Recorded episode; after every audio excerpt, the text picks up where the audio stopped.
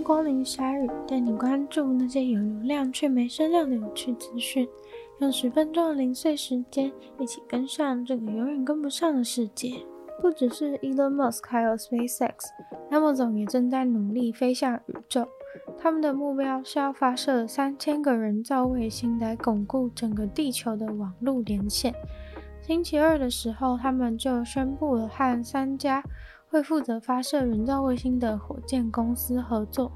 这个合作案当中包含了两家有经验制造火箭的公司，第三家火箭公司则是 Amazon 创办人 Jeff Bezos 他自己创立的火箭公司，目前还在努力开发火箭。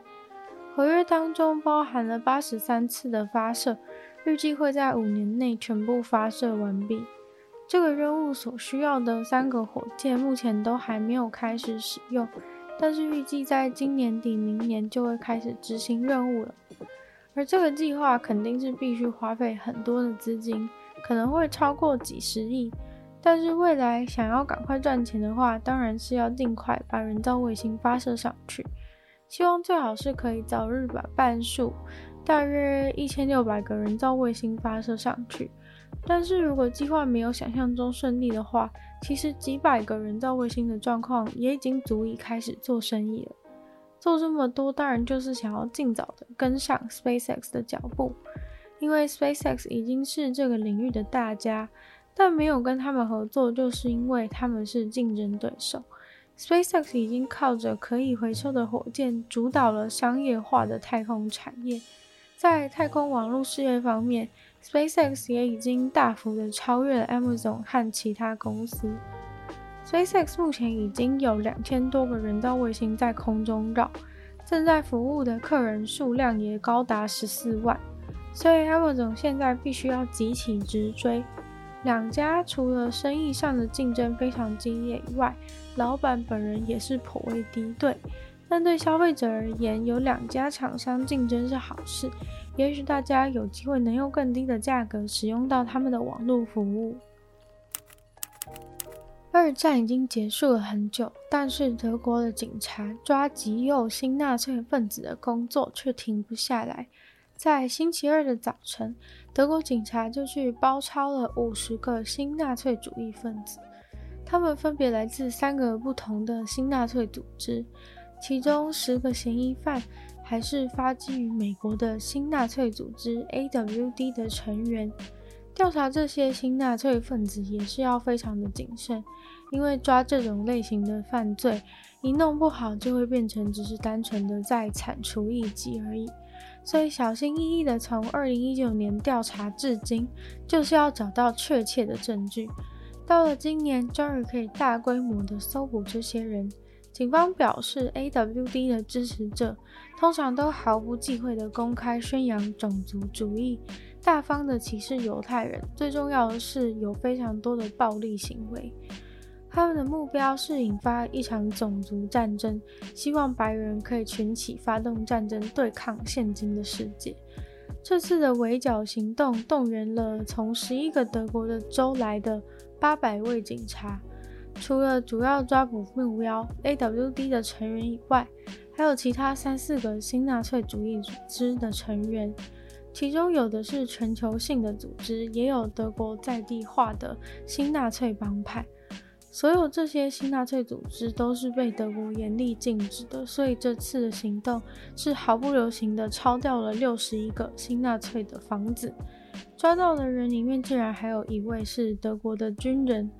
这些新纳粹组织招募通常都是瞄准了年轻、爱健身、爱运动、体格好的男子。如果本来就民族主义强盛的话，那是更好。加入之后，就会专注的给他们做思想教育，还有培养街头打架的能力。以街头打架能力为主轴的新纳粹组织，现在已经蔚为流行。而他们除了发动种族战争以外，另一个阶段性的目标是预计在德国东部划地为王，创造一个新纳粹社区，等于是他们新纳粹组织的小天地。这样，知名自然学家达尔文的两本笔记本消失了二十年之后，重新回到了剑桥大学的图书馆里面。剑桥大学表示。达尔文的手账原稿被偷偷放在了图书馆里面，就用了一个粉红色的礼物袋装着，里面还附上了一张纸条，祝福图书馆馆员复活节快乐。那两本笔记本里面的内容包含了这位十九世纪科学家在一八三七年所画下的生命树的草稿。两本笔记本自从二零零一年的时候被拿走，说是摄影用途以后，就再也没有出现过。虽然当时的馆员都认为应该只是被放在其他地方找不到而已，但是经过剑桥大学图书馆一千万本书、地图、手稿全部被翻过来找了一次，还是没有找到达尔文的两本笔记本。直到二零二零年，他们才正式向警方通报说，达尔文的笔记本被偷了。这个偷窃正式立案以后，除了英国的警察很努力的在找以外，也通知了国际刑警组织，展开了达尔文笔记本的全球搜索。能够动用这么多人力去搜索，当然是因为这两本笔记本的意义至关重要。笔记本本身的价值也高达几百万美金。结果大家找得那么辛苦，那两本笔记本就这样子突然被物归原主了，就直接被放置在图书馆的公共区域，图书馆馆员办公室的外面，那里刚好是监视录影器没有涵盖到的范围。两本笔记本小心地被包在保鲜膜里面，才放进一个盒子里，看起来是没有受到什么损害。复活节快乐的小纸条只署名了 X，没有人知道他是谁。这两本笔记本中充满了非常多达尔文发展中的点子，很多都是当时他去环游世界回来之后想出来的。就是这些笔记本中写的想法，最后成为了他著名的演化论。剑桥大学图书馆的大家知道笔记本回来之后，都非常的开心。现在这笔记本会被放回达尔文的保存区，而七月的时候将会举办一个达尔文的展览，这本失而复得的笔记本也会同样的展出。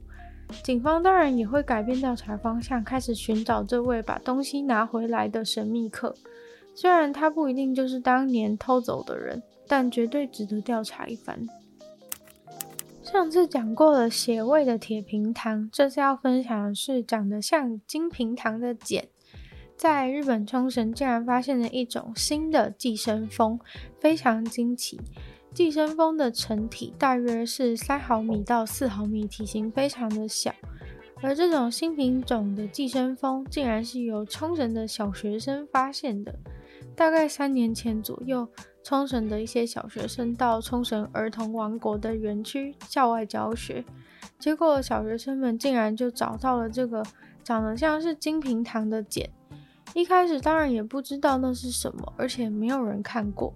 经过冲绳市立乡土博物馆的调查，了解到这种寄生蜂幼虫时期会寄生在别的昆虫上，等到要进行完全变态的时候。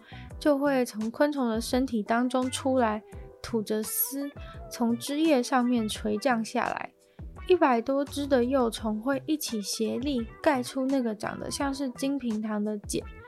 那个茧就像是这种寄生蜂的一个大楼，每个像金平糖一样凸起的地方都是一只幼虫的家，而这个金平糖的茧就可以达到保护这些幼虫的作用。而像是金平糖的茧，大概就只有一到三公分那么大，也像是一颗小小的星星，金平糖糖果这样子。这种心形的茧在大自然当中非常的稀有。所以也引起了各地生态学家的关注。今天的鲨鱼就到这边结束了，再次感谢订阅赞助会员 Z Z Z、水染求生、Alex、黑牡丹、毛毛、黑温、Jason 还有长温泉。那其他有意愿继续支持鲨鱼创作的朋友，也都非常欢迎在下面 Patreon 的链接找到不同的会员等级，还有不同的福利给大家参考。那如果喜欢鲨鱼的节目的话呢，希望大家可以把鲨鱼分享出去给更多朋友。然后也可以在 Apple Podcast 帮我留星星、写下评论，或在留言区留下你的想法。